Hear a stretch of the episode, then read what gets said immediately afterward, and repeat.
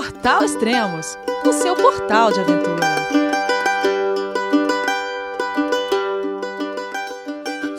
Bom dia, boa tarde, boa noite. Bem-vindo a Extremos, o seu podcast de aventura. Esse é o oitavo podcast com o Thiago e a Flávia da cicloviagem True for Trips. E para você que gosta de livros do mundo da aventura, convido a conhecer a coleção de livros impressos e coloridos do Extremos, com os recém-lançados. Trek Everest, da autora Alessandra Bibas, excelente livro para quem sonha em percorrer a trilha até o acampamento base do Everest. O livro Tour do Mont Blanc em busca de Emily, onde eu, Elias Luiz, sou autor do livro. Lá você vai encontrar um livro de 300 páginas, onde metade do livro é a minha história, da minha aventura pela trilha, e a outra metade é um excelente guia com mapas que você pode usar para você mesmo fazer a trilha sem precisar contratar agências. E também tem o livro do Dr. Rafael Escaravaca, o livro Entre Abismos, um excelente livro que narra a escalada da montanha mais alta da Oceania, o Carstens. Você encontrará esses e outros livros lá no site extremos.com.br. E com certeza essa é a melhor forma de colaborar com o Extremos. Obrigado, viu, pessoal? Vamos conversar com eles então. Olá, Thiago. Olá, Flávia, tudo bem? João, é você, meu filho? Alô, pai. Eu consegui. Eu tô no cume do Everest. Eu vi, meu filho. Te acompanhei o tempo todo pela sua página Spot.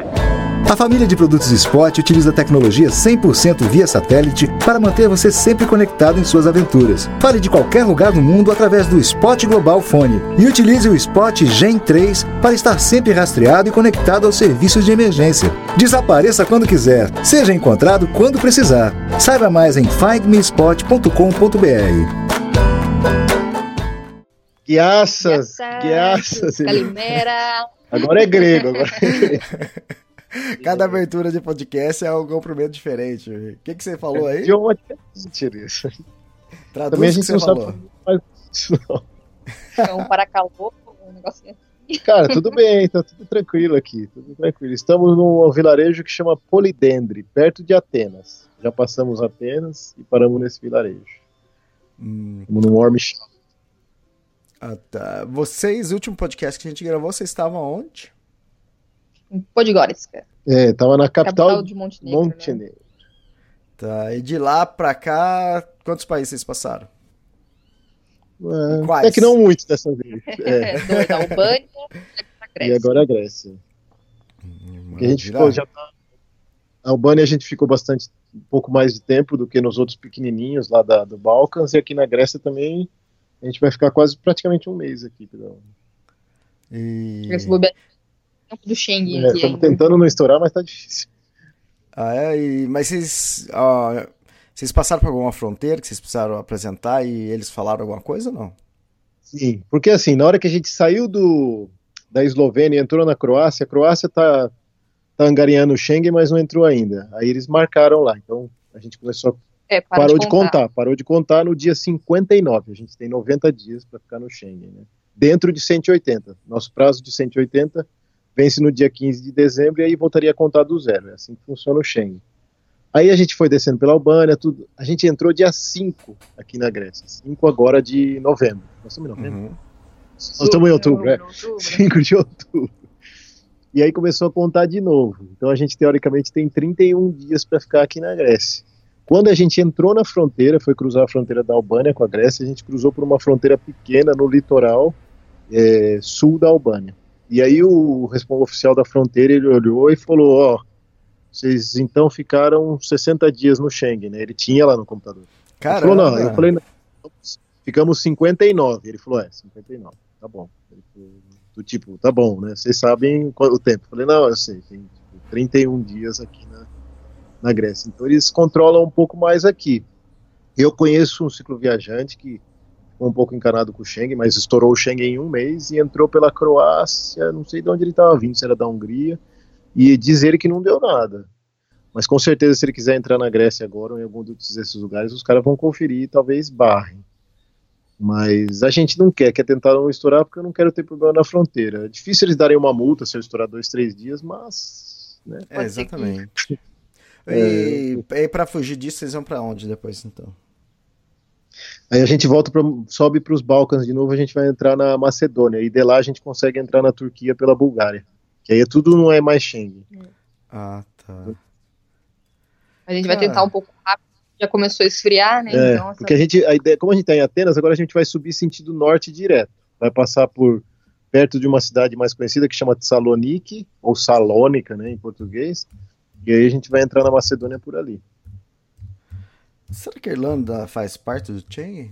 Agora eu não lembro. Quem? Irlanda. A Irlanda? a É. Nem Irlanda, nem Escócia, nem Inglaterra. Essa é uma fuga pra galera, mas pra galera que tá mais perto, né? Só que, Uhum. pô, você sair, ah, tipo, três meses na Irlanda. É, então, é que eu fiquei seis meses o ano passado na Europa e três meses eu fiquei na Irlanda por causa do meu sobrinho tava morando lá, então eu fiquei com ele, é, assim, pude economizar. E eu fui para os Alpes, Uhum. fiquei um mês nos Alpes, depois voltei para Irlanda, depois eu fui para a Suécia. E quando eu estava chegando na Suécia, que já estava completando no total quase cinco meses que eu estava na, na Europa, o cara ainda colocou lá um prazo que eu podia ficar lá, acho que 70 dias. Eu falei, caramba. Hum. Então, mas acho que talvez seja por isso, por causa eu não, eu fiquei na Irlanda, então acho que não contava. Pode É, ser. para de Pode ser. contar. É. Bom, falar em contar, vamos começar a contar a história. Então. Vamos. Desde onde a gente parou. A gente parou em Montenegro, parou no. que a gente falou que foi uma capital assim que quem quiser ver, não- se tiver, ah, ah, eu queria conhecer a capital de Montenegro, não vale a pena, não tem quase nada, só a igreja ortodoxa que é muito bonita, que a gente conheceu lá, valeu a pena. Eu Acho que foi a única coisa que Única valeu a pena, coisa, é. igreja, que era bonita. E o trânsito lá que a gente tinha comentado em Montenegro, que é muito, não é bike friendly, os caras são agressivos no trânsito. Então, foi, dos Balcãs até agora, tá ganhando ainda. É porque teve diferença, assim, teve países que a gente viu que a pessoa, os motoristas dirigiam mal, É, os caras são barbeiros. só que não eram Uhum. agressivos. E lá em Montenegro eles são muito agressivos, eles vão muito rápido, fazem umas barbeiragens assim perigosas mesmo. Dane-se que tem um cara em cima da bicicleta, eles passam muito perto e, tipo, eu tô atrapalhando ele. A gente sentiu um pouco isso, não gostou assim, de- mas o povo é legal, as coisas são legais, é, igual todo o Balcãs, né, que a gente achou. Mas essa foi a única coisa. Então, depois de que a gente saiu de Monte, de- da capital de Montenegro, a gente falou, ah, vamos embora, vamos, É, eu queria ir embora logo. é, vamos para Albânia. E aí a gente traçou uma reta, qual que era o caminho mais curto para entrar na, na Albânia, e aí era indo sentido Skoder. Skoder é um lago grande que tem, que fica na fronteira entre Montenegro e Albânia. aí. Vocês não estavam muito longe, né? Não, não vou soletrar. Vocês não estavam muito longe dali, não é? Da- Não, não, não, tava perto, tipo, acho que uns 30 e poucos quilômetros a gente chegou na fronteira. Não teve tanto sobe e desce, não é uma fronteira tão montanhosa, mesmo porque a gente já estava alto, lá é bem montanhosa essas regiões.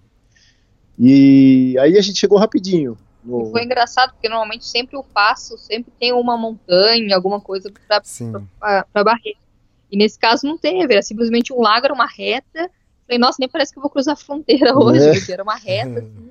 Felizmente, né? Porque é muita montanha, nossa. E aí a gente cruzou para para Albânia e aí volta toda aquela coisa, tem que trocar dinheiro. Então, das curiosidades assim da Albânia que mudou pra gente, a gente trocou o dinheiro, que foi engraçado porque o dinheiro na Albânia chama lek. Então a gente já lembrou dos carioca falando, ah, moleque, leque, leque. Eu não lembro exatamente agora quanto está a cotação do leque albanês, porque às vezes alguém pode perguntar, mas eu não sei quanto que tava, quantos leques que é para um real. Flavinha, acho que deve ter. É, 26. Ah, é. Na época, quando a gente entrou, com um real você comprava 26 leques. Hum. Aí de outras coisas, curiosidades assim, o povo continua hospitaleiro, muito hospitaleiro. Hum, só de ser brasileiro, a galera curte, eles acham muito legal. É, não falam inglês, poucos falam inglês na Albânia, a galera não fala. Mas Aham. muitos falam italiano. É, eles têm uma conexão Ah, com a. Itália. Isso é, eles têm uma conexão muito grande com a Itália, mesmo porque a ponta da bota ali, se você olhar, ela está muito perto da Albânia. Então muitos Exatamente. pegam barcos, né? É, eu sei que é uma distância curta, e eles têm um negócio de um passado em comum, alguma coisa ali. Então, muitos deles falam italiano. Então, ajudava pra gente isso daí. Quando A gente, tipo, a gente tentava o inglês, aí um pouquinho do italiano que a gente sabia, não, parla italiano, aí o cara falava, parlo, parlo, e falavam bem. Falavam muito bem, assim. A gente que não fala. A gente que não fala, porra, cara, porcaria. Mas dava pra seguir, ficava mais fácil pra gente do que tentar falar o É, a albanês. gente fala italianol, né? Sim, que é o italiano. O albanês é uma língua dificílima, dificílima, Elias. Ela é muito cultural, muito e uma língua que é dali, não tem uma origem comum, parece que é uma das poucas línguas que tem uma origem indo-europeia, misturada com iraniano, misturada com. É um rolo que então, ficou uma língua única. Então, um país pequeno com uma língua única, difícil, a gente nem tentou aprender muita coisa. Acho que a gente aprendeu o quê? A gente aprendeu, eu não lembro mais nem como é Ah, que é fala, bonito. o obrigado, era super Aham. difícil. Ah, ali o Aí- mar, o mar Adriático ali, que divide ali a Albânia com a Itália, é, no ponto mais próximo chega a ter 100 quilômetros, até menos de distância. É, Então, acho que por isso Essa cultura. barquinhos que estavam no passado, é, devia Aham. ser um, não é difícil pegar um barco ali e atravessar. Acho que é o Mariônico que chama ali, chama Mariônico, não sei, não tenho É. certeza. Bom, de outra coisa que chamou a atenção, assim, que a gente já tinha falado, era o do lixo, né? Tem muito lixo nos Balcãs, principalmente Ah, plástico. O Albânia foi o campeão, cara. Impressionante. Muito Nossa. triste. É demais, assim. É demais. tipo. É lógico, não dá pra comparar assim com algumas regiões da África, né? Porque não- a gente publicou alguma coisa no Face, aí teve uma galera que tá na África e falaram: Meu, vocês não viram aqui ainda. Mas é bastante. É, Bastante, chama né? atenção. Na verdade, eles chamam até, falam que é o lixão da Europa, né? Tem até acho que alguns documentários falando disso, Isso. né? Porque todo o lixo, eles importam lixo de fora, eles vêm lixo da, da França, lixo da Espanha, chega tudo pra cá pra eles tentarem fazer um pouco de reciclagem. Pra ganhar uma grana. Só que às vezes vem lixo que é reciclado e lixo que não é, lixo tóxico, lixo. Ah, Eles não sabem nem fa- fazer É, não tinha um controle, então os caras estavam mandando até lixo hospitalar, sabe? Tava, tava E virando não uma zona. uma, uma. Como que se fala? Pra um planejamento. Uma fiscalização do que tá chegando ou Hum. não, né? É, no porto lá é meio bagunçado. Então eles tentaram barrar, mas mesmo assim tá vindo o lixo de todos os cantos por meios ilegais e o país inteiro tem, tem lixo para todo lado. É, as pessoas também jogam muito lixo na rua, né? Então, isso aí chamou muita atenção. Você caminha na praia, na orla da praia tem garrafa plástica para todo É. lado. Principalmente o norte da Albânia e o centro, né, onde é mais lixo. O sul da Albânia, acho que está mais perto da Grécia, é um pouco mais turístico por causa das praias, então já é mais limpo. Outra coisa, eles têm uma população lá, que é a população albanesa mesmo, mas eles têm uma população grande que eles rola até um certo preconceito lá com essa população, um negócio meio chato, que eles chamam de ciganos lá, mas que na verdade é uma galera que, ah, sei lá quantos centenas de anos atrás, veio para a Albânia, eles são uma galera que tem uma origem lá, genética lá, não sei de onde, de hindu, meio indiano, meio alguma coisa assim. E essa população você vê que eles são diferentes um pouco. Ele Traços, tem os traços mais meio indianos. meio indiano, meio paquistanês. Eles chamam de Roma, uma população Roma. E essa população sofre preconceito lá e, e essa aí quem trabalha com lixão são toda essa galera. E a Albânia, pô, ela sofreu uma ditadura de mais de mais muito tempo. Eu nem lembro aqui na minha cabeça, mas É uma ditadura tempo. comunista. Né? Uma ditadura comunista que fechou, primeiro se uniu com a União Soviética e China tal, depois eles acabaram se fechando, brigaram com a União Soviética, brigaram com a China e se isolaram ali. O líder, o ditador deles, construiu bunkers. Não sei se a galera sabe o que é bunker. Bunker seria tipo, pelo menos na Albânia, é como se fosse um cogumelo de cimento, oco por dentro, isso. enfiado na terra pro cara se esconder lá dentro e dar tiro, entendeu? Uhum. Tem umas frestinhas, o cara entra dentro daquele negócio e atira. Pra... Então, em pontos estratégicos do país, esse líder, É, tem toda a Albânia. Tem, É, a gente isso. passou por vários. esse líder, esse estatuto colocou no país inteiro, mas são milhares, assim, nunca foram usados, né? Para se proteger dos invasores da Iugoslávia, de alguma coisa assim. Então é um país que tem umas peculiaridades, sabe? Tem uma língua estranha, tem esses bunkers espalhados por todo o país. Vários deles você pode entrar, pode visitar, a galera joga lixo, ou a galera pinta, sabe? Desenha para tirar um pouco esse negócio da guerra. E eles adoram as novelas brasileiras. É até engraçado. Hum. Acho que foi um que chegou na capital em Tirana, a gente não tinha onde ficar, então a gente pegou um quartinho, né? Ah, um quartinho de televisão. Falei, ah, tá bom, vou ligar a televisão pra, só pra ouvir o som, né, diferente. E aí, de repente, eu ouvi, mas eu tava escutando, entendendo tudo. Eu falei, Isso, não falo albanês, né? Como assim? Tô entendendo tudo. Aí que eu olhei que era uma novela brasileira que tava passando. É, eles até sabem uns termos em português, é muito engraçado. Tipo, você tá passando na rua, aí ele vai te, ele te cumprimenta assim, obrigado, obrigado, porque é as coisas que eles escutaram, eles aprenderam. Né? Ó, eu tava E vendo aí, aqui, esses bunkers, Hum. tem mais de 750 mil bunkers, ou casamatas, que eles chamam também. Não, É um negócio tá muito louco. daí quando você vê e você vê espalhado pelo país inteiro, né? Então é um país que além de se fechar, que ele foi se fechando, se fechando, a economia foi entrando em colapso, porque foi uma economia que foi toda dirigida para armar o país. Então era tudo dinheiro era todo pro exército para construir esses bunkers, para comprar arma, para fazer tanque, para não sei o que, para não sei o que lá. E o país foi afundando, então ficou com uma população muito pobre. Hoje tem um índice de desemprego alto, tem essa população é, cigana aí que sofre preconceito. Então, se o albanês já não consegue trabalho, esses caras, então, então é um país que ainda tem muita, muita pobreza, assim, que muito lixo, mas tem suas belezas, tem suas belezas e o É, povo muito bom de muito coração, bonitas. povo bom, uma comida boa também. Eles têm uns pratinhos típicos gostosos. Bom, para seguir o roteiro aí, a gente entrou na Albânia, então, pelo se a galera tá olhando no mapinha, vai ver que a Albânia ela faz divisa com o Montenegro. O sul do Montenegro faz divisa com o norte da Albânia. E a gente entrou pelo litoral, porque a gente queria continuar pelas praias, porque a gente sabe que é bonita essa região, né? O litoral da Albânia não é tão bonito quanto o sul. O litoral da o litoral norte da Albânia não é tão bonito quanto o litoral sul, mas era mais quente, a gente gosta de praia, mais fácil para tomar banho de mar, essas coisas. E a gente entrou. Primeiro a gente entrou pelo Lago Skoder, que a gente acampou num camping que era sensacional. Aí a gente começou a sentir uma outra diferença grande entre os países dos Balcãs. Esses países já são mais baratos, Bósnia, mas a Albânia foi o mais barato de todos. Assim, se você for comparar, a gente gastou tipo um super camping na Albânia, com Wi-Fi, com praia, com cadeira, com guarda-sol, com tudo. A gente gastou 10 euros os dois para ficar Nossa. nesse camping. É, e na Europa seria o dobro um camping desse. E assim, o camping lotado de motorhome da Alemanha. A galera da Alemanha domina essa região. Domina. Uhum. E alguns italianos por causa do idioma. E como os, como os albaneses falam muito italiano, então a galera da Itália vai mais para lá porque não tem a barreira muito de idioma. Então foi legal, é um lago bonito, super, faz- é uma tipo uma reserva nacional ali deles também, um parque ecológico. E de lá a gente falou, ah, vamos sentido praia e depois a gente vai para Tirana, entra um pouquinho e entra na capital que chama Tirana. Aí a gente desceu para Lege, escreve Lese. É, os nomes agora, Elias, é só pior. Uhum. Só pior. Foi a nossa primeira praia da Albânia que a gente ficou e a gente e aí que chama, começou a chamar a atenção o lixo até na praia, sabe? Muita garrafa plástica na areia. E aí, beleza, falamos, ah, vamos conhecer uma capital, então tomara que não seja como Podgorica, né, na Montenegro, seja pequena, mas com mais coisa para ver. E ela é uma capital pequena também, mas que tem mais coisa para conhecer. Tem muita história. Tem até o museu que fala da Madre Teresa de Calcutá, né? Que a gente nem sabia, mas ela é, é, ela é albanesa, né? A gente não sabia, cara. A gente Uhum. talvez tivesse escutado, mas ela é albanesa. E a gente foi nesses museus, então tem que conhecer de história.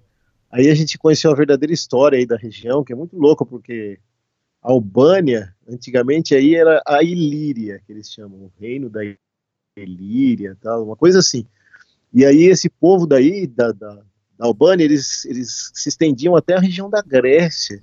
Então tem uma, uma disputa entre o grego e o albanês, falando quem que tem o quê, que É, porque eles falavam que uma- essas quem. coisas da mitologia grega também eram, na verdade, mitologia meio que albanesa. Na verdade, nem era albanesa nem grega, era ilíria, né? né, que era um Aham. território que tinha aí. região.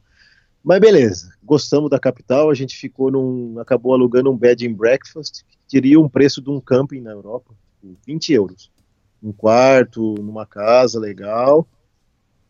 E aí ficamos, conhecer, a gente conseguia ir a pé, os lugares é tudo pertinho. Super seguro, Albânia é super seguro também. A gente falou aqui da pobreza, do lixo e tal, mas é um Uhum. país super seguro. Não tem nada que você escutaria na América Latina que um cara vai te assaltar à noite na rua, não.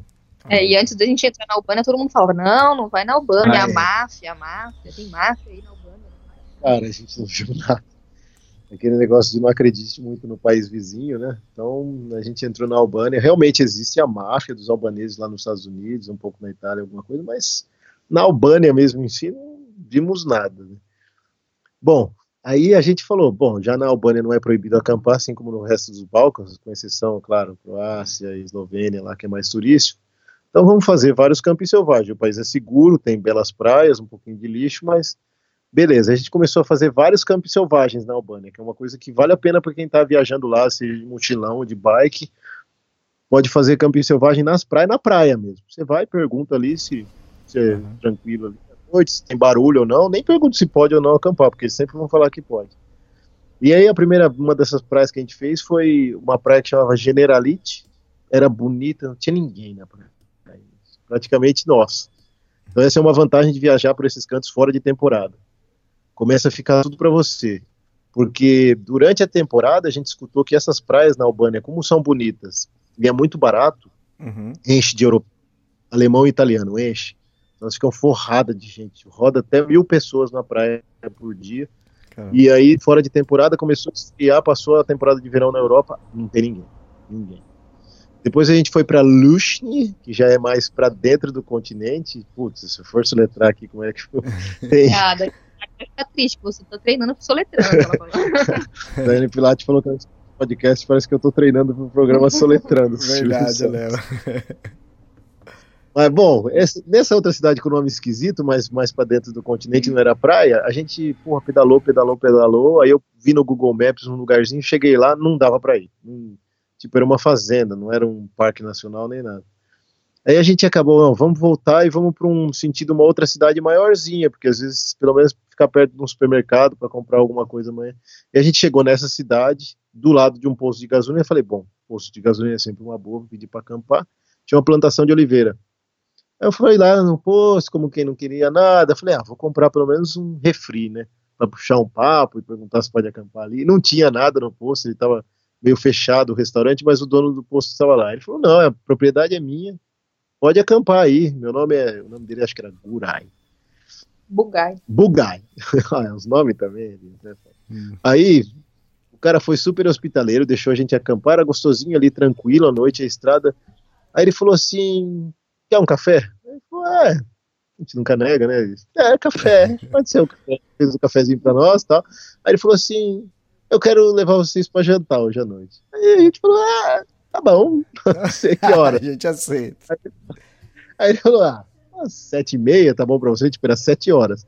Falei, tá ótimo. Tá ótimo. O tempo da gente trocar uma roupa, que tava com a roupa de pedalar meio fedida, assim, trocamos uma roupa, passamos água no rosto, pusemos um tênis e fomos. Aí ele levou a gente para um, pra um restaurante que tinha lá, comemos, aí no final da noite ele trouxe a gente de volta de carro, aí despediu, porque ele disse que no outro dia de manhã ele não ia estar por ali, e aí começamos a conhecer a, a hospitalidade albanesa. A galera muito hospitaleira.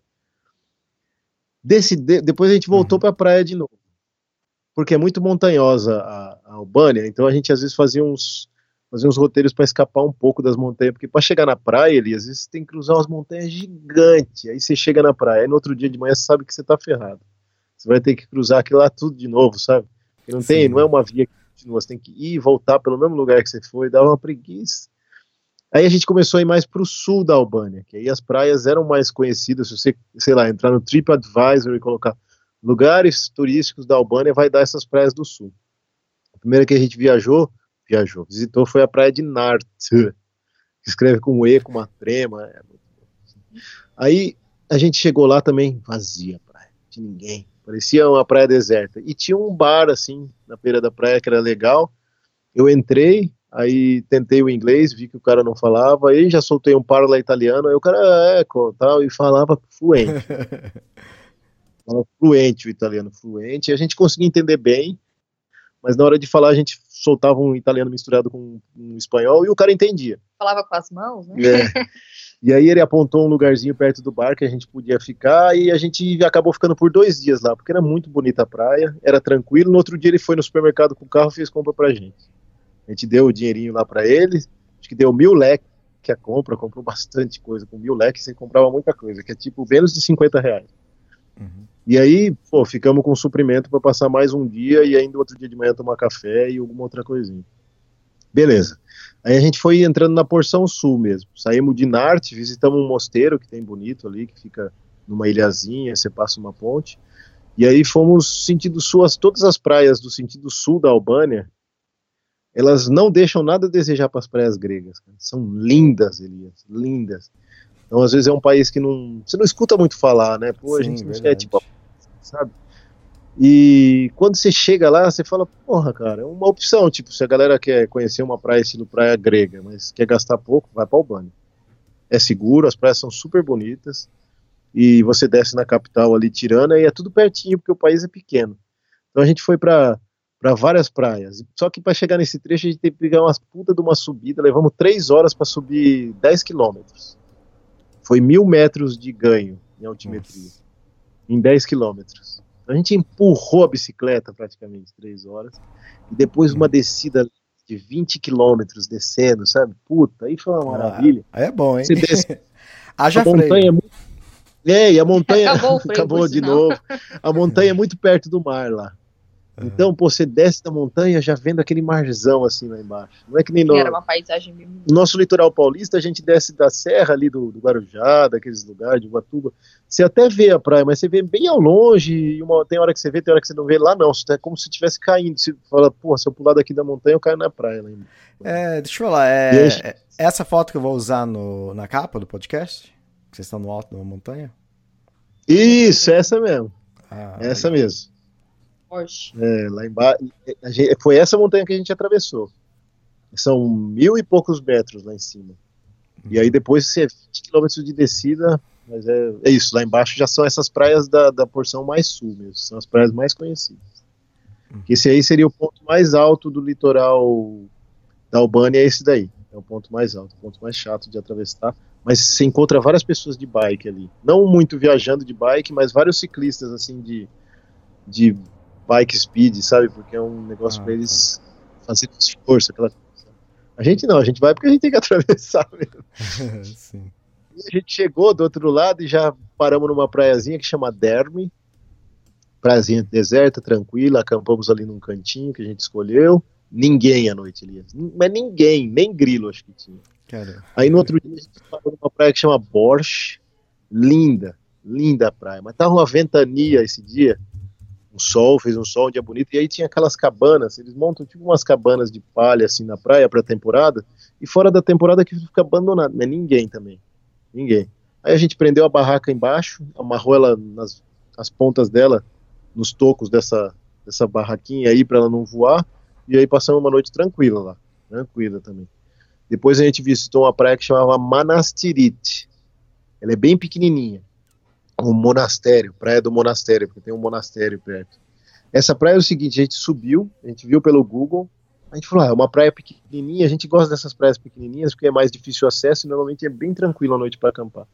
Quando a gente desceu, tinha um bar lá embaixo que tava, tinha só o dono do bar, e ele foi super hospitaleiro e falou: Não, vocês querem acampar aí na praia? Ele falou: Se você quer acampar aqui, eu, às vezes eu monto um camping aqui durante a temporada, e agora não tem ninguém, não vou nem te cobrar, pode pôr a barraca aí, eu não cobro nada, não, pode ficar aí. Falei: Não, não, a gente prefere acampar na, na praia mesmo, que a gente achava mais bonito, né? Ele falou: Ah, tá bom, tudo bem. E aí acampamos, linda praia, pequenininha, assim. À noite começou um tempo meio a virar, começou uma chuvinha, aí daqui a pouco a gente Hello, mister. Hello, hello, mister. A gente tava dentro da barraca e ia preparar a nossa janta. Aí a gente abriu assim, era o dono do bar, né?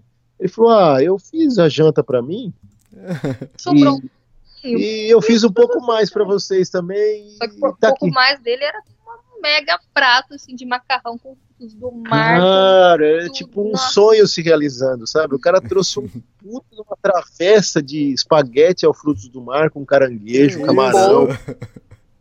Cara, eu falei, meu Deus, aí eu falei assim pra ele, nossa, mas é, obrigado, tipo, não sabia nem como agradecer. Eu falei assim, nossa, ele, ele falou, não, não, não, pode comer tranquilo. Tipo, ele percebeu que a gente comeu assim, seria cobrar ou não. Ele falou, não, pode comer tranquilo. Então.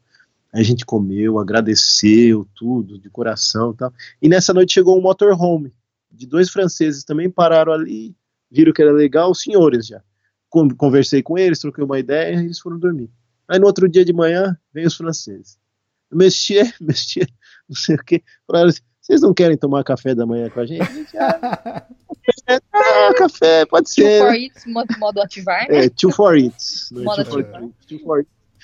Aí a gente foi lá e assim, fizeram um café, fizeram tanta coisa, putz, é uma delícia, uma delícia. Aí conversamos com eles, eles contaram da vida deles, tal. Isso que é legal, né, de você conhecer essa galera, os franceses Exato. já com filho, neto, né, e eles estavam viajando também a Albânia e estavam adorando. Aí beleza, falei, não, Flá, tá muito bom esse negócio das prainhas aqui na Albânia. Acampar selvagem já sem problema, e ainda com janta e café da manhã, esse camping selvagem tá melhor que hotel, né, cara? Um hotel de alto padrão. Né? Aí depois a prainha que a gente for ver chama Kissamil. Já é bem pertinho, é do lado quase desse Manaferi. É, e essa já é mais turística também.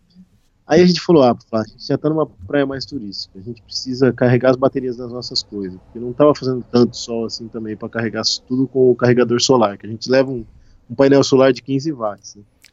É, a gente qual, qual, marca que é? Blitzwolf. Ah, tá. Blitzwolf.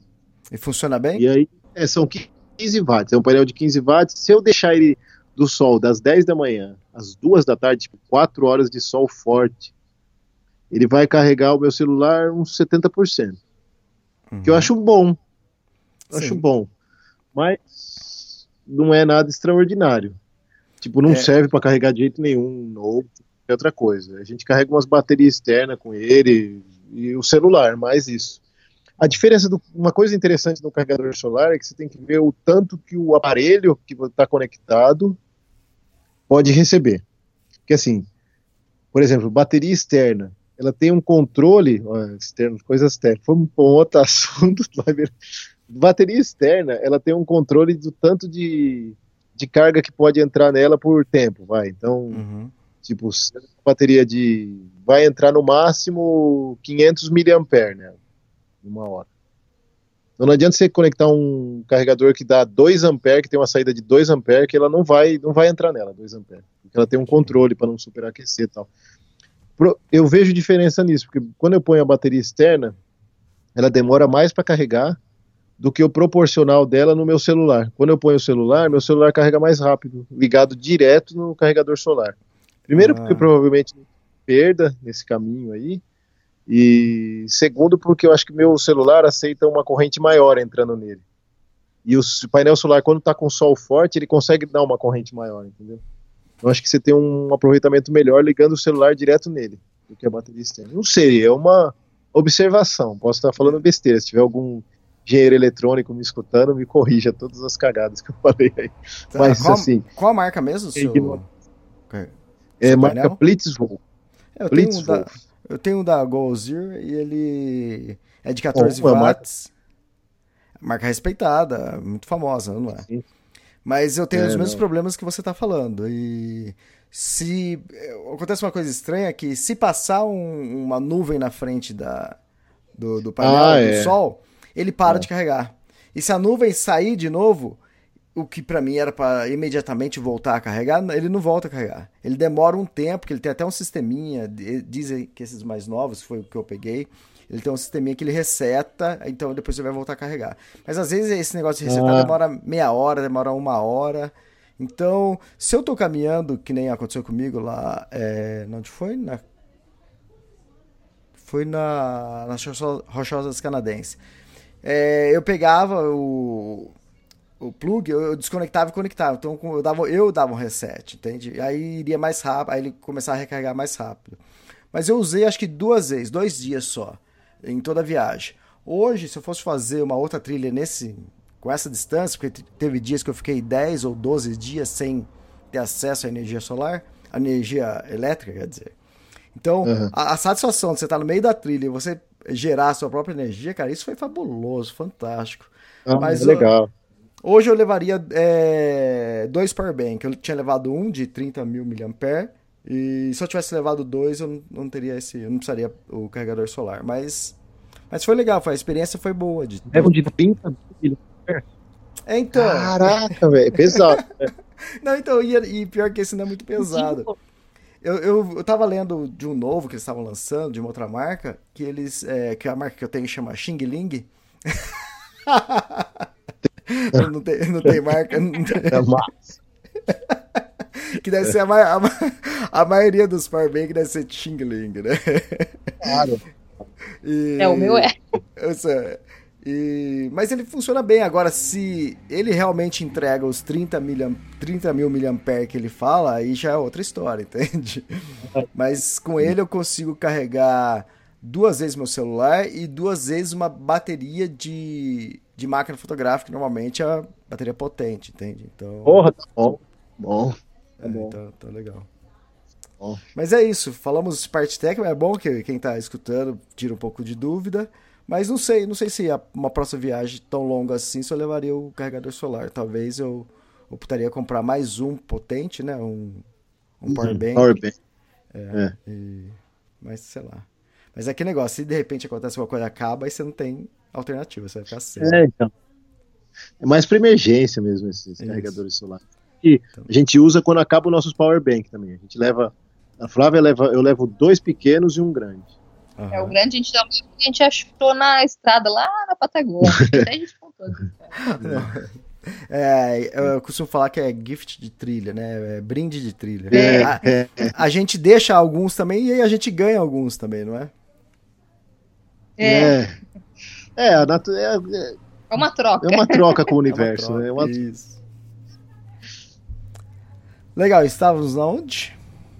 Aí a gente tava depois no Xamil, que a gente parou, aí falou, não, aí tem esse negócio de carregar as coisas, lavar roupa e tal, vai, vamos ficar num camping, vai. A gente tava acampando vários dias selvagens, vários dias só banho de mar, só banho de mar. Aí já tava parecendo um surfista, né, os pelos. Então, vamos tomar um banho de água doce, né. Aí beleza, aí ficamos nesse camping, não era muito barato, já era, acho que deu 10 euros os dois, mas não era um camping tão bom quanto aquele primeiro que a gente ficou quando entrou, né. Falou, ah, faz tanto tempo que a gente não fica num camping, vamos ficar num camping. Aí pagamos 10 euros para tomar banho, carregar as coisas. Aí o cara falou, a área de camping mesmo das barracas é aqui, era do lado do bar, que era o bar do camping, né? Eu falei assim, pô, mas esse bar à noite, não foi que a gente foge de barulho ali, depois de um tempo. Sim. Começo da galera que gosta de acampar, gosta de ir agito, mas viajando de bike ou qualquer outra viagem que você tem que acordar cedo, você quer É, você muda o distância. ritmo, né? Dorme não- cedo, é. acorda cedo. Você fica tipo um velho ranzinza, né? essas- Eu falei assim, ó, mas não faz barulho. Não, não, não, não tem barulho nada. Cara, montou uma barraca. Beleza, oito e meia, tamo lá, já fazendo nossa jantinha. E uma barulheira, e os caras puseram música albanesa no bar, Começa e a dançar. dançaram e pular. Mais alto mesmo. Alto. Eu falei, É. nossa, às 10 horas deve parar, né?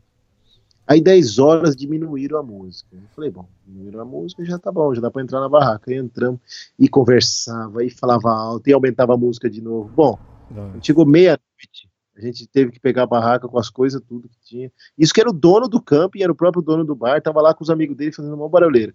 Saímos e fomos lá, escondido para um outro camping, um, um outro lugar onde estavam os motorhome, no mesmo camping. Ele viu, aí ele desligou a música. Aí, porra, depois que eu já tirei tudo, né? Aí no outro dia de manhã ele nem falou nada com a gente. A Uhum. gente foi embora.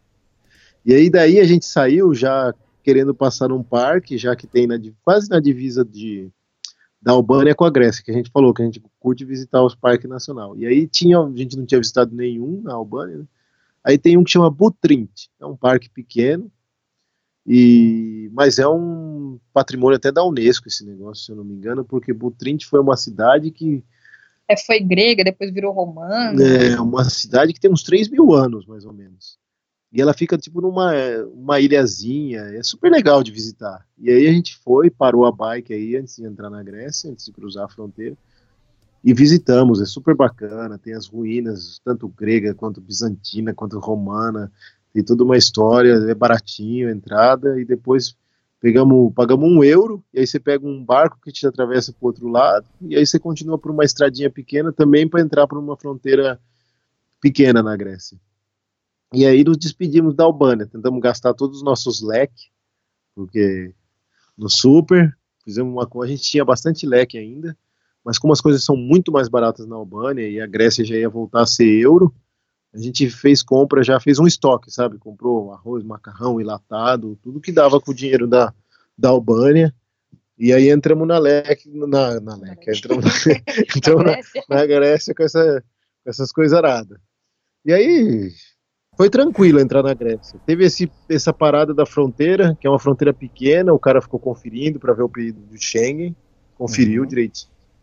É, barrou uns albanês que estavam tentando entrar, isso aí a gente ficou meio assim, saiu Caramba. até uma linha lá dele, com- o cara queria atravessar com a família e, e esses países estão começando a se fechar muito já para os imigrantes, né? Porque Sim. a gente até vai comentar daqui a pouco, a Grécia está lotada, lotada, principalmente as cidades grandes, tem muito imigrante. Então é um negócio que está meio assustando eles, assim, porque dá uma bagunçada, né? Coitado, os caras estão fugindo de guerra, tudo a gente entende. Mas quando você está assim na, na cidade, você vê também que isso daí, para a população local, também é difícil. É um Difícil, choque sim. cultural e de várias coisas. É uma situação muito complicada. A gente de fora fala assim, é tranquilo, mas quando quem você passa ali no lugar e você vê o que, que acontece de verdade, você fala, pô, até certo ponto. Os dois lados têm razão, vai, é difícil ser colocado Verdade. de um lado. Mas aí, beleza. Aí, de curiosidade da Grécia, voltou o euro. Então a gente sabia que ia voltar a ficar mais caro de novo, já não ia ficar o precinho de Ou Balkans. seja, volta a estourar o orçamento. Volta a estourar o orçamento. É, as praias a gente sabia que iam ser lindas, como a gente estava indo cada vez mais ao sul, mesmo que estava no meio do outono, a gente sabia que ia dar para pegar bastante calor ainda. E começa a preocupação, mas não assim, tão grande, porque na Grécia volta a ser proibido fazer o camping É. selvagem. Né? Já é a União Europeia novo, Tá. então voltam todas as regras de todos os países da União Europeia, que eles seguem regras em comum, que tipo, camping selvagem é proibido, mas na Grécia é, É, bem logo no tolerado. primeiro dia isso já caiu fora, porque a gente desceu numa prainha, né? E tava cheio de motorhome fazendo camping selvagem. Aí a gente conversou lá e falou que a polícia até vem lá, mas dá tchau e vai embora e não fala nada. Então, É, foi engraçado, eu tinha olhado no GPS e falei, ah, Flá, vamos tentar acampar selvagem, porque a gente já sabe que vai estourar o orçamento. É muito difícil ali, viajando em dois, você gastar menos de 10 euros por dia com comida, com as coisas. Às vezes a gente comenta isso daí no, no blog, tem uma galera que responde assim, ah, ricos, estão gastando 10 euros por dia, eu aqui não sei aonde, gasto 15 reais por dia viajando, 5 reais por dia viajando, tem dia que eu não gasto nada. Eu Cara, aqui mas galera- Bo- Tipo assim, eu aqui Ah. na Bolívia tô gastando 15 reais. Então, é, é, mas Cara, é diferente. Eu, eu- dá vontade de falar assim, meu, vem pra cá. E aí você fala isso. Porque, cara, é diferente. Não é, a gente, não é que a gente é. Ó, a gente tenta na segurar verdade você isso. dá, mas você vai comer só macarrão sem nada, ou É. só o arroz sem O arroz nada. sem nada, assim, não é tão fácil você ficar pedindo comida assim na União Europeia. Não é. As coisas são diferentes. As coisas são diferentes. Não Tipo, faltam- as pessoas não contam que a gente, pô, eu não quero ficar com o sovaco fedido, sabe? Eu quero comprar um desodorante. Acaba, eu quero escovar o dente, acaba a pasta de dente. Então, eu quero comprar sabonete, eu quero comprar sabão, eu preciso comprar sabão para lavar minhas roupas, Só sabe? shampoo que o Thiago não precisa porque ele é careca. Né? É, Economizo. lava tudo com sabonete. Então a galera não conta essas coisas. Pô, perdi meu chinelo numa praia, vou ficar sem Uhum. chinelo, as praias aqui são tudo cheio de pedra. É, dói o pé, sabe? Aí você Uhum. compra um chinelinho baratinho, o mais baratinho que tem, mas tudo isso tem, entra no orçamento. Então a gente já sabia que ia apertar, falou, vamos tentar acampar selvagem o máximo que dá, mesmo sendo proibido. A gente aproveita que está fora de temporada, procura lugares assim, praias que não estão com ninguém, pergunta para os locais. E aí foi o que a gente fez. O primeiro dia falou, vamos tentar. Aí foi engraçado porque a gente entrou, olhou no GPS e achou uma prainha bem deserta, bem na beira. Aí fomos indo. Aí saímos da pista, pegamos uma estradinha de terra e a prainha lá na frente indo. Falou, "Ah, tem um motorhome parado lá, né? Quando a gente foi chegando perto, Elias, tinha uma veinha Peladona. peladaça, assim. Ô, louco! É, toda pelada. Aí eu falei assim, ai, Flá, acho que aqui, não sei, né? A gente vai tirar um pouco a privacidade da veinha. E ela meio que não se importou muito que a gente chegou perto do motorhome, e a gente deu meia volta. Também não gostamos muito da praia, era meio feinha, assim, a praia. Aí deu uma volta, voltamos, voltamos, voltamos pra pista. Voltamos pra pista, dá mais um Aí a gente olhou uma placa. Eu vi pelo GPS que tinha uma praia lá embaixo. A gente estava no alto. E tinha uma placa bem enorme na pista, a placa. Apontando para a praia escrito No Camp. E tinha o símbolo do, do- da barraquinha e do motorhome, tipo, riscado. Proibido Aham. acampar. Flá, eu já tinha olhado no Google, já tinha olhado uns reviews sobre a praia, uma galera que acampava lá. Falei, vamos tentar. A gente já tava É, cansado. tava né? cansado, final da tarde. Aí fomos descendo, aí eu vi de lá de cima pela estradinha, a gente descendo, a gente viu que tinha uns motorhome lá embaixo. Falei, ó, tem gente. Quando a gente desceu, tinha um motorhome, um Mercedão, daqueles antigos, igual a gente tem no Brasil. Aham. Eu falei, nossa, parece esse caminhão do Brasil, né? Antigão, mas lindo, né? Pintado e tal, transformaram em motorhome. Aí eu desci, o pessoal ficou olhando, a gente é, deram hello, né? Porque viram a gente com a, com a tandem, adoraram. A gente viu que era tudo, tudo alemão, né? Aí paramos lá na frente um pouquinho, prendi a bicicleta, encostei a bicicleta na, na árvore e fui lá perguntar pra eles. Perguntei, ó, vocês falam inglês? Aí a mulher virou falou assim: sim, a gente fala inglês, mas se quiser a gente fala português também. Assim, com um sotaque de alemão, sabe?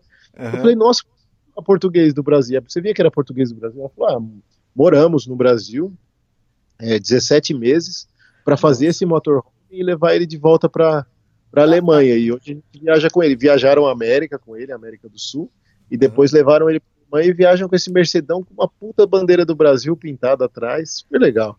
Que barato. E aí, fora o Brasil. E aí eu perguntei, falei, e aí, vocês têm problema acampar? Porque eu vi, ele falou, ah, não, eles falaram, Foi isso que a Flavinha falou. Inclusive a polícia lá passava de vez em quando para ver se estava tudo bem, se eles precisavam de alguma coisa. Ah, Mas isso lembrando que era fora de temporada. É, É, na é, temporada as coisas mudam. as coisas mudou um pouco, sabe? Fora de temporada é mais, mais tranquilo. E aí essa cidade, quem, se alguém está seguindo, é perto de Sagiada, escreve Sagiada. Então, primeiro dia já economizamos. Aí no outro dia fomos desmontar a barraca, tinha uma caranguejeira embaixo da barraca. Só que Eu não sei se é bem caranguejeira, porque não deve ter caranguejeira É. nesses lugares. Isso é uma coisa de Mas país tipo, tropical. tipo. Mas tipo caranguejeira, tipo, menor um pouco. Aí beleza. Aí falamos, vamos ter que ficar esperto, que a gente tá voltando a acampar selvagem, a gente meio esquece, né, dessas coisas. Aí depois a gente parou em outra praia, aí falamos, não, já que o negócio aqui tá meio tranquilo para acampar selvagem, vamos só no selvagem. E a gente aproveitou que as praias estavam tranquilas, aí acampamos só selvagem. Aí fomos para uma outra praia que chamava Aguios Paraskevi, puta, agora os nomes também, hein? Beleza, nem vou soletrar isso aí. Aí, lindo pôr do sol, uma praia desertaça, à noite, tranquilo. No outro dia de manhã, acordamos, tal, uma luzinha na barraca, começou a esquentar. Aí a Flavinha olhou pro lado assim e falou: Ai, que olha, tem um bichinho aqui dentro da barraca. Acho É, que eu vi assim, tipo, esmagado." parecia um besourinho. Uhum. Eu vi, na verdade, eu tava sem óculos também, porque eu uso óculos. E eu olhei assim, só vi um, tinha acabado de acordar, só vi um negocinho pretinho, assim, encolhidinho, lado do saco de parecia, dormir tipo, dela, do um, lado um do besouro de ponta cabeça. E eu falei, nossa, tem um bichinho aqui, mas no tempo fiquei pensando, como é que ele entrou, né, tava tudo fechado.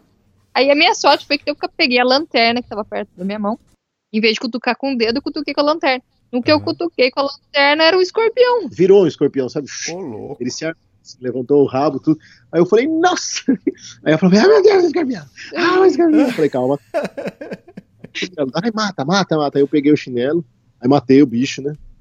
Aí jogamos pra fora ele da barraca lá, tal, tudo. Aí sabe quando ele entrou? Porque a gente ficou pensando, porra, como é que se. É, Eu, porque eu acordei, o, o bichinho tava do lado da minha cabeça. Eu dormi É, com a então. cabeça do lado de um escorpião, né? Como que ele entrou? Porque a gente fecha tudo, não tá rasgada a barraca, nem as telas, nem nada. Provavelmente no outro dia anterior que a gente acampou selvagem, eu tinha deixado meu tênis pra fora, meu boot. E eu não pus ele no pé mais. Eu coloquei ele dentro do sacão. E esse sacão, ele fica junto com os O saco sacos de que tá dormir, o né? saco de dormir. A gente tirou o saco de dormir da barraca, pôs lá dentro. Depois a gente foi conversar, fazer outras coisas. Quando a gente voltou, ele devia ter saído e se escondeu em algum cantinho da barraca. Olha o perigo ali. Nossa. Imagina, uma ave Maria. E não tem um, não tem dois? Na cara ainda. Ia falar, parecia que tinha tirado o siso, coitado. Eu tinha um susto. Aí depois a gente ficou numa praia mais pra frente, que a gente. Todas essas praias, Elias, a gente ia olhando pelo GPS, a gente olha pelo GPS, vê onde tem praia.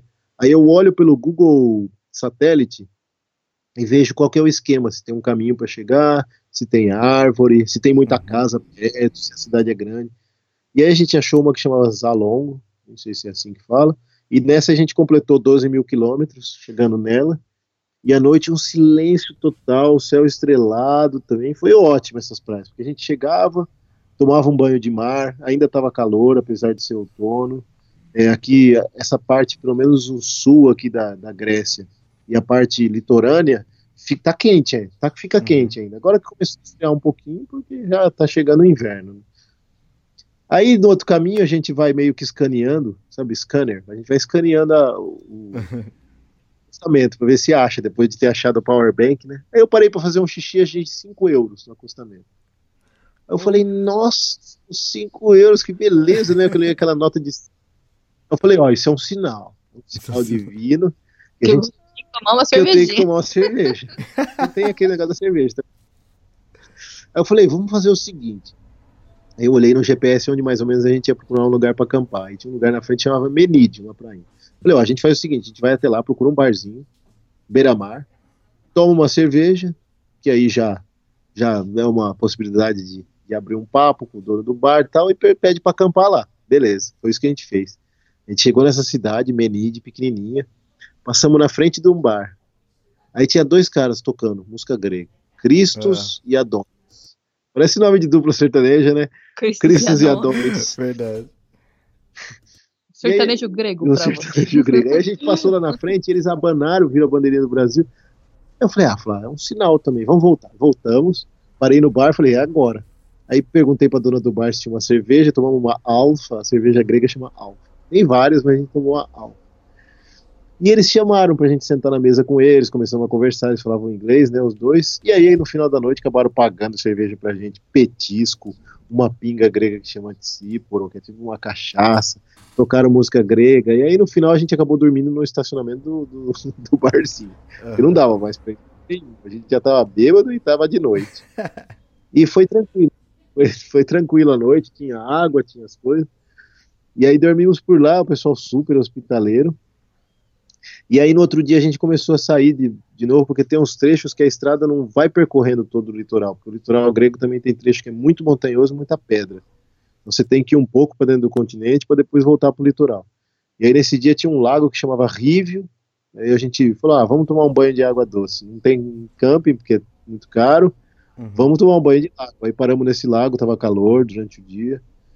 E aí o engraçado foi que era uma pastagem, assim, era um pastão, assim, com um lago super bonito. A gente montou a barraca ali mesmo, aberto, não estava ventando nem nada, mas a noite encheu de ovelha, veio de tudo quanto é lado ovelha. É. Porque o pessoal solta ovelhas para pastar meio livre aqui na Grécia. Na Grécia, todos os balcos, Marrocos é meio assim, tipo, o cara tem as ovelhas dele, mas a ovelha pasta na propriedade dos outros e tudo, e é de ah. beleza aqui.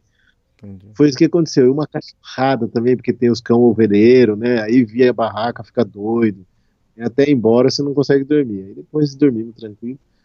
No outro dia a gente foi para uma praiazinha, voltamos para o litoral, Aitolico, e lá aconteceu um negócio engraçado porque a gente falou esse negócio de olhar no GPS e tal, aí fizemos a mesma coisa, chegamos lá, era tranquilo, tinha um cara pescando, chamava seu Jorges. Aliás, todo mundo aqui ou chama Jorges ou chama Cristo ou Nico, de Nicolas, é tudo Nico, assim, é. é igual aquele filme Casamento Grego, o nome é tudo assim mesmo. Aí parei lá, perguntei, ele era um pescador, falou, pode acampar aí, é tranquilo. Era um lugar tranquilo, uma pontinha de praia assim, que tinha um bar abandonado, uma coisa assim. E aí daqui, passou uns uma hora que a gente tinha chegado, vimos, vimos duas bicicletinhas chegando também, cicloturista. Os caras tiveram a mesma ideia, olharam no GPS, eles procuraram não sei o quê. Bom, chegaram lá. Eles eram cicloturistas suíços, era Daniela e o Milan. E eles eram da parte alemã da Suíça, eles estavam viajando faz uns dois meses e eles iam, vão viajar por mais três meses. E agora eles pegaram o voo em Atenas, vão viajar à Austrália e Nova Zelândia. Aí conversamos com ele, a Flavinha até. A gente tinha falado daquela revista digital que a Flavinha está fazendo, o Bike uhum. Viajante. Ela aproveitou e fez uma entrevista com eles, tudo para pôr depois. É, por na... sinal, já saiu a quarta edição também. Tá um pouco atrasada, mas tá saiu, saiu. e aí, eu falei: bom, lugar tranquilo, vamos dormir. Aí fomos dormir, um silêncio. Elias, de noite, a gente escutou barulho de carro e barulho de carro dando cavalo de pau, pedras voando. Eu falei, meu Deus, meu Deus. Eu falei, eu falei, Flá, tá perto da barraca, mas não tá do lado. Eu não vou sair. Aí ela falou assim, é, ela tava meio com sono e ficou de boa. Aí no outro dia de manhã cedo acordamos, falamos pros, pros suíços, né? O suíço disse que na hora que começou ele ficou em pé dentro da barraca, quase de susto. Aí disse que ele saiu lá fora o carro estava dando cavalo de pau, mas estava dando cavalo de pau perto, mas não estava tão perto.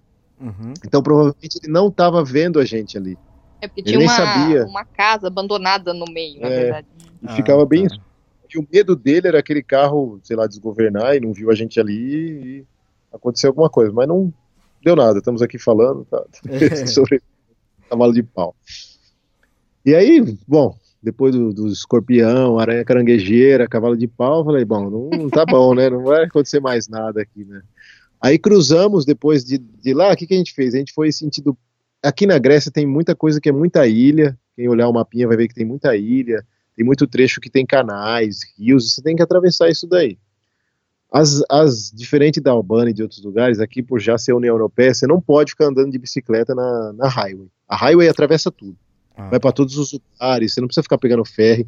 Só que não pode, tem câmera na estrada e os caras ficam de olho sim. Eles vão, eles abordam se você está de bicicleta. Você pode até receber multa. Então a gente não quer dor de cabeça e a gente também não gosta de highway. É, todos esses trechos que a gente tem que cruzar para ilha, tudo é ferry. E a maioria dos ferros não cobram bicicleta. Uhum. Ou quando cobra, cobra um valor pequeno. 80 centavos de euro, 1 euro, sabe? Tranquilo. Então, beleza pega esses ferries. A gente pegou um ferry para ir para Patras, que é uma cidade que tem, se procurar no mapa aí vai achar, uma cidade grande. É, e a gente cruzou de ferry para essa cidade, porque nessa cidade eu queria trocar meu selim. Vou falar uma coisa agora que os caras vão falar assim: nossa, como assim? O meu selim Brooks morreu. É, eles morrem. Porque Como tem um assim? selim que, que é de cor. É um dos selins mais famosos que tem, que todo cicloturista fala: não, para viajar tem que ser esse, o resto é tudo bosta. E não é bem assim. Tipo, o meu Brooks já tinha mais de 20 e poucos mil quilômetros, porque eu já usava ele antes de viajar, em todas as outras viagens, desde que eu ando de bicicleta, é sempre esse selim. Mas eu nunca tive um cuidado tão grande com ele. É, ele é um selim que você não pode deixar molhar, tem uma série de coisas, sabe? E, Uhum. porra, viajando de bicicleta é difícil ficar cuidando do selim da bicicleta igual uma pele de bebê. Então ele foi zoando, foi ficando, ficando. ficando. Aí chegou uma hora que o parafuso eu já tinha esticado o máximo que dava para tentar manter o couro na conformidade e o couro foi afundando, afundando e estava encostando no ferro, na armação de ferro do selim. Então quando eu pedalava eu sentia um ferro. Pô, ficou uma frase horrível, né? Quando eu pedalava eu sentia um ferro na bunda. Eu eu sentia o ferro na bunda, Elias. Pô, foi uma frase. Pô, era horrível. Tudo bem. É, pode não ser. Não, não.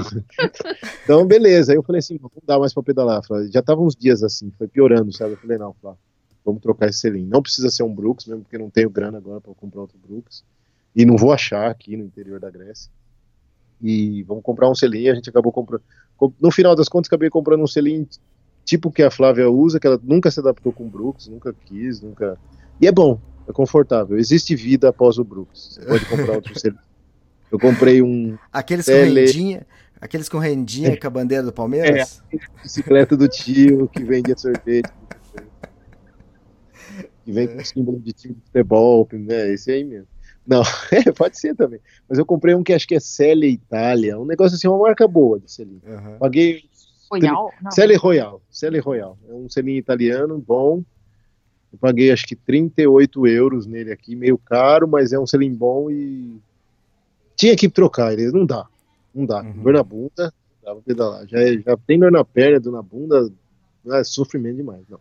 Sim. Aí troquei esse selim e, e a gente ficou, acampou nessa praia que chama Kiani Act. A gente não ficou em Patras porque era uma cidade grande. A gente pediu para acampar nessa praia, perguntou para um pescador lá também, ele falou que podia acampar. Mas como era uma cidade muito pequenininha, que ficava toda em volta da praia à noite, todo mundo quis ver quem que era o casal de brasileiro que estava acampando na praia. Então passou muito carro à noite. Você via que eles passavam pertinho da barraca Alguns davam uma buzinadinha. Dava uma buzinadinha porque queria que a gente saísse da barraca, sabe? Meu Deus. Atração turística. É. Mas beleza, foi tranquilo, seguro. Depois de aí, a gente falou, bom, tem mais uma praia na frente que chama Aigio, Aigio, Aigio, um negócio assim. E aí a gente falou, bom, vamos passar dessa cidade, a gente foi no centro da cidade fazer compra do super, deixar a bicicleta no poste. Quando a gente voltou pro poste para pegar a bicicleta para procurar um lugar para acampar perto dessa cidadezinha, que era praiana, tinha um senhor, já dos seus 60 e poucos anos, olhando a bicicleta. E aí ele puxou papo, ele falava inglês, tal, viu as bandeirinhas, quis saber como da viagem. Aí ele falou: "Vocês não querem sentar na mesa ali para tomar um café?" Aí, né, café, é, café, vamos, café, Café e comida, né? café, tá bom. comida. é, com- Aí sentamos, conhecemos a esposa dele, Mari. De- Ele Deixa eu chama- só dar uma dica aqui. É que a maioria das pessoas que escutam o podcast ou tá viajando, tá de carro, ou tá pedalando, caminhando, correndo, alguma coisa assim. Mas algumas pessoas ainda têm. Escutam isso no computador, na sua casa, e tem a facilidade de, co- de acompanhar pelo Google Ah, Maps. E também tudo que vocês falam aí, a maioria das coisas que você fala, vocês têm foto no Instagram também. Então tem a foto que vocês sentado com, com o casal que você acabou de falar. Então é só acompanhar Uhum. também pelo True for Trips no, no Instagram, né? É, porque é, eu deixo o Instagram sempre em data cronológica. Aham. Se a pessoa acompanhar, tá em data cronológica de dias, assim, de onde a gente vai parando. Às vezes alguém quer fa tá fazendo uma rota parecida, quer saber um lugar legal, tá aí. Legal. Ah, legal, Elisa. Pô, fiquei... Nem tinha pensado nesse. É, foi uma boa mesmo. Galera que quiser, segue aí a gente no Insta que tá no roteiro cronológico. Sim. E aí eles chamavam Fo- Fotis e Mari. Tem Os nomes também. Sobrenome, então, nem não fala. Lolopólipos. É, essas coisas. E aí eles convidaram a gente, no final das contas, onde vocês vão dormir? A gente falou, ah, a gente vai procurar um lugar na praia ali para acampar tal.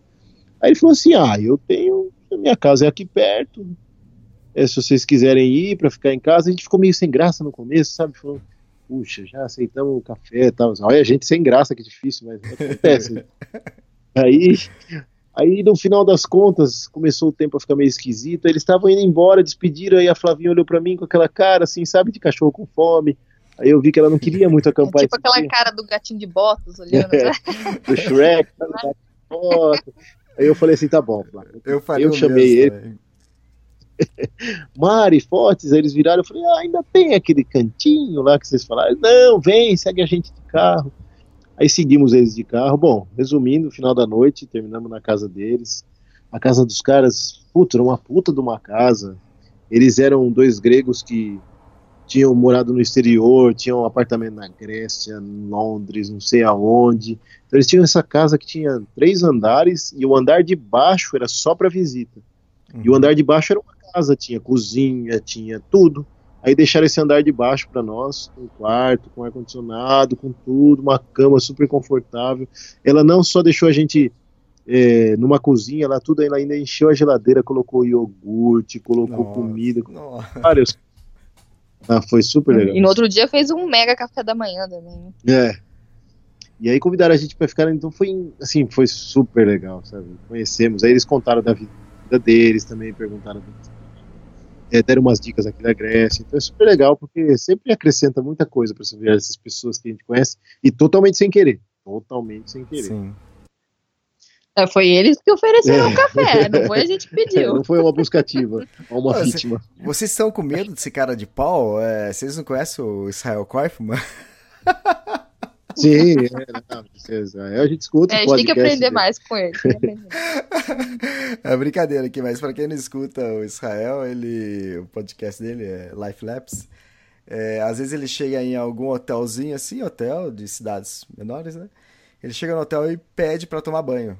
Fala, poderia. Ah, fazer, eu. Vou fazer um pedido meio estranho aqui, mas eu poderia tomar um banho, né? e é estranho isso, né? A gente está no hotel, é tudo comercial, lugar, tudo. Você... E, e, o pessoal sempre deixa, ele oferece. É, um podcast. Achei boa ideia, essa ideia já não tem caderninho. eu falei pra ele, eu falei, Israel, isso aí vai fazer escola, viu? O pessoal vai começar a copiar a sua ideia. Com certeza. É. Bom, das grego a gente foi e tem um casal que tá, tá a gente sabia que estava pedalando aqui na Grécia também, que são brasileiros, é o Léo e a Dani. E a gente queria encontrar com eles, né? E a gente já sabia que faz tempo que eles estavam no Balcas, a gente trocava ideia pelo Insta, trocava ideia por WhatsApp, nunca dava certo de encontrar, nunca dava certo de encontrar. E aí dessa vez deu, eles falaram, ah, a gente vai estar num camping tal, é, perto da cidade onde vocês estão acampando, está na rota de vocês, passa aqui. Aí a gente passou lá e conheceu eles, é, o Léo e a Dani. O, o, nome da viagem deles é Better Way BR. Eles é. gravam podcast com o Pedarrilhos. Ah, que legal. E o pessoal pode encontrar eles no Instagram com esse nome, Better Way BR. Esse nome, esse nome Instagram e Facebook. Better Way BR. Better escreve B-E-T-T-E-R, Way escreve W-A-Y e o BR, BR. Tudo junto. Uhum. Aí acha eles. E eles são super bacanas, super bacanas. Esse dia a gente não ficou no camping com eles, porque a gente tem o orçamento nosso mais econômico. E a gente só encontrou com eles, passou a tarde lá no camping e depois a gente procurou um lugar mais para frente para dormir. E aí no outro dia a gente combinou, bom, vocês vão passar por aqui onde a gente está, porque a gente acampou depois do camping de vocês, a gente se encontra e pedala um trecho juntos. E a gente se encontrou no canal de Corinto, ou Corinto, que é um canal que foi construído lá por 1800 e umas quebradas aí, para unir o mar Egeu com o mar Iônico. Imagina uhum. quanta gente nessa época para construir esse canal. O canal é incrível, mas não passa barco muito grande, só barcos pequenos, comerciais, mas é mais para uma rota comercial pequena mesmo, construir esse super lindo. Encontramos ele com esse, nele, nesse canal e pedalamos. E aí passamos um dia é, pagamos um camping e ficamos no mesmo camping por um dia. Fora de temporada, quatro pessoas, o dono do camping fez uma, uma um promoção, fez um descontinho para nós. Só para complementar, você falou que eles gravam um podcast com Pedarilhos. O Pedarilhos também, quem quiser seguir é pedarilhos, ou eles também têm site, é pedarilhos.com.br. É isso, eles têm o... Tem, isso, André. E aí, depois a gente se despediu deles, porque eles iam ficar mais tempo nesse camping e a gente já ia seguindo sentido Atenas, né? E aí a gente passou pela ilha de Salamina, porque depois a gente viu e fazendo a rota normal de carro, ia ficar meio ruim por aquelas estradas mais movimentadas. Tem uma ilha que é do lado de Atenas, que chama Salamina, uma ilha grande. Não é tão comercial quanto Mykonos, quanto outras turísticas. E aí eu olhei no GPS, vi que tinha uma área livre para acampar e falei, ah, a gente pega o ferrizinho. Saiu um euro e 40 centavos, eu acho, os dois, para pegar o ferry para atravessar para essa ilha. Então não é uhum. caro. Sim. E aí, Elias, tinha muito pernilongo. Quando deu seis é? horas da tarde, mas pernilongo assim, mais do que no Pantanal. Olha que eu morei Poxa. ali em Forte Coimbra um ano, que é na divisa da Bolívia, Paraguai, quebrada, e era demais. E aí a Flavinha falou: vou fazer a janta. Nossa, na hora que eu liguei o fogareiro, ah, o protetor do, de vento ficou infestado de pernilongo. Eu nunca tinha visto tanto pernilongo na minha vida. Eu não sei se eles. Se o pernilongo ele é meio. Tem os pernilongos, tem umas coisas que são teleguiadas. Eu acho que eles são meio guiados pelo calor. Eu não sei. E eles, isso, isso aconteceu comigo ele... também. Mesma coisa. Ah, mas ficou um negócio do, uma visão do inferno. A gente ficou assim, insuportável, sabe? A Flavinha falou: eu quero, eu quero cozinhar dentro da barraca, dentro, dentro do quarto. Aí o que, que, a gente fez? Ela terminou de cozinhar ali e a gente foi bem na beira do mar, que tinha um ventinho e ali eles não conseguiam ficar meio voando, sabe? E aí a gente comeu. Mas foi quase um macarrão a lá pernilongo. É, eles né? caíam dentro do macarrão, sabe? Que tinha tanto, caía dentro da água. Tá louco. É, uma... é proteína, proteína. Temperinho, temperinho diferente. É, né? eu tenho um jet boy, eu esquentava a água assim e, cara, você não podia deixar a tampa aberta que eles iam para dentro da, da água. Água quente fervendo. Eu acho que é o calor que atrai, é né? É o calor, exatamente. Tanto é que aconteceu uma coisa interessante lá na Kungsleden, que a Laura Sete, que foi a, a, mulher que foi comigo, né, a companheira de viagem, ela seguia caminhando na minha frente e eu via, ela estava é, usando uma legging, e eu via os pernilongos rodeando a, a perna dela. E, mas, tipo, um enxame de, de pernilongo, né? Uma manada de pernilongo. E... E, e em mim, eu tava com uma calça de trekking normal, aquelas que é mais folgada, e em mim não via nada, né? Então eu acho que como ela tava com a calça colada e transferia o calor ah. muito rápido pro, pro legging, eu acho que o pernilongo Pode enxergava aquilo ali como a pele dela. Aí depois, no chegou a noite, falei, Laura, eu acho que talvez seja por isso. Acho que o pernilongo, além de por cheiro também, que o pessoal costuma é, dizer que o pernilongo é atraído, acho que é por calor também. Tenta usar uma calça de, de trek, né? Só que ela não tinha levado, ela acabou usando uma calça de anorak. E aí depois passou o problema, não teve mais problema com o pernilongo na, nas pernas, né? Eu acho que até a cor também, cor escura, os pernilongos Sim. preferem, acho que se camuflar melhor. Tem todos esses. Mas Só sei que eu fui, fui, fiz o teste com o repelente que eu tinha e falei, nossa, é uma merda, porque eu é passei e não adiantou nada. É, esses repelentes, a maioria, não serve pra nada. Fez, Bom, vocês saímos daí usam, Vocês têm telinha, telinha mosquiteiro para colocar na cabeça? Ainda não. Ah, tá. Ainda não. Ah. Ainda não compramos. Mas eu acho que depois para a Ásia nós vamos precisar, até a Austrália. A Austrália também é meio sinistro de bicharada. Sim. Aí saímos de Salamina, essa ilhazinha, pegamos outro ferry no outro dia que ficou o mesmo precinho. E aí entramos em Atenas. A gente tava todo com aquele medo, sabe? A gente entrou em Atenas, acho que era uma quinta-feira porra, capital, cidade grande, turística, vai estar um trânsito. O trânsito é pesado na Grécia, é, assim como ele é em cidades grandes na Albânia, mas é o mesmo estilo da Albânia, assim, é uma bagunça. Às vezes a gente tem a síndrome do vira-lata aqui no Brasil, que acha que, ai, país europeu, cara, você não vê ninguém de capacete nas motos, quase ninguém, uhum. é sério. Sim. A galera para tudo em fila dupla e, e dane-se, tipo, normal, para no meio da roupa cumprimentar. Isso não é capital. Seta não existe. É. Seta não existe. Eles dão pisca. E aí você não sabe se o cara vai virar para direita, para esquerda, se ele vai estacionar. é muito louco. Então, Às vezes ele liga o pisca-alerta e, tipo, e vira, mas você não... Pô, o pisca-alerta é. tá pisca dos é. dois lados. Para que lado você vai, cara? Não sabe, cara. Seta é pisca-alerta. Bom, entramos, mesmo assim a gente sobreviveu ao trânsito, porque não é um trânsito agressivo também. Eles não jogam o carro perto, não, não. Eles cumprimentam, ixi, dão bravo, bravo, passam falando bravo, é. passam no Brasil. Até foi engraçado, até esqueci disso daí. A gente parou numa cidadezinha pequena, isso antes, quando a gente tava, esse negócio de Brasil, a gente tava procurando um lugar para acampar, e a gente tava andando numa viazinha meio rural. E quando a gente parou num posto de gasolina para pegar água e no banheiro, a gente escutou, sabe aqueles caminhão igual tem no interior vendendo legume, fruta, batata? Vendendo pamonha, pamonha, É. pamonha, pamonha. Na Grécia tem. Fala, escordas e E batatas. batatas. Escordas e batatas. Escordas e patatas é tipo alho e batata. Ele passava escordas e patatas, escordas e E batatas. de repente ele, Neymar, Neymar. Mar, né? Que estranho, né? Aí eu olhei pra trás, tava ele dando tchauzinho. Assim. É, o cara do caminhão tava dando tchauzinho, porque ele viu a bandeira do Brasil e queria chamar a atenção de algum jeito. Ele, Neymar, Neymar. Muito bom, muito bom. Mas isso foi um- coisa muito louca. Aconteceu antes da gente entrar em Atenas, eu lembrei agora. Aham. E aí a gente, é, bom, a gente tinha um warm showers em Atenas que não podia receber a gente no dia que a gente chegou.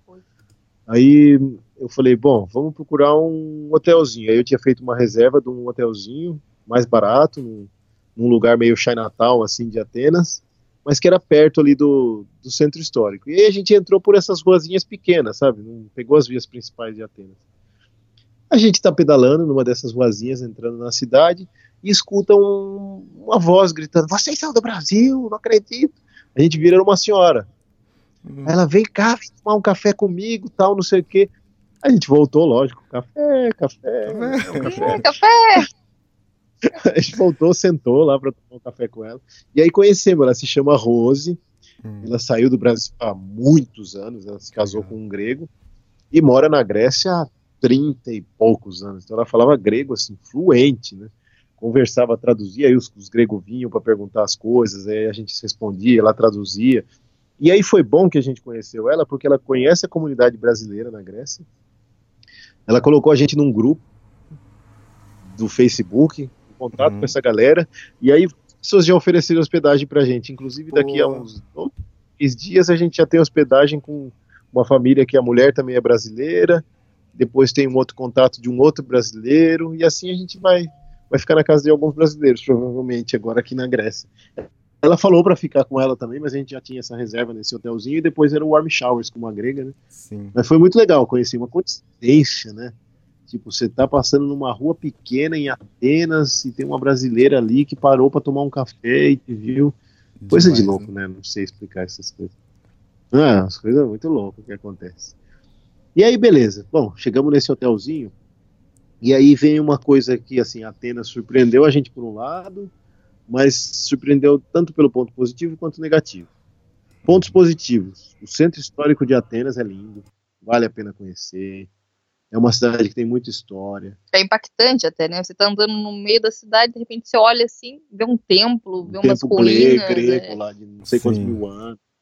Não é legal, eles têm toda aquela mitologia, os museus são muito legais. A gente, a gente escolheu só um museu para conhecer, que foi o Museu Arqueológico, que é enorme, gigantesco. leva duas horas, três horas para você conhecer o Eu negócio. perdi as contas de quantas estátuas tinha Quantos ali. vasos que você viu? Quantos Hércules eu. quantos Hércules. Quantas cabeças de Zeus. você perde as contas de quantas Atenas. Mas eu não vi nenhum nariz da Afrodite. É, Todas as- as estátuas estão. acontece com os narizes. Tem nariz. E, e mão também, perde a mão, um pezinho. Bom, aí e também escolhemos um tempo para ver, porque se você for ver todo o sítio histórico, saía 30 euros por pessoa. Então, a gente acabou escolhendo só Acrópolis, que é o ponto forte ali para conhecer. Mas a gente passeou por todo o, o centrinho ali que fica em volta desse centro histórico. Ali é muito bacana. Mas você saiu um pouco dali, Elias, é, Atenas é bem mais caótico do que talvez São Paulo, alguns outros centros. As ruas são pequenas, as pessoas param tudo em fila dupla, tem li, muito lixo, muita pichação. Dá uma sensação que a cidade foi largada, Foi né? largada. Do, daquela, fora da é, região fora turística. da região turística. É, às vezes você tem um, um clima de insegurança, mas é só um clima, assim, na verdade, porque tem muito imigrante em Atenas. Choca. Hum, É, Mas uma, uma situação que, que chocou assim a gente foi era domingo, né?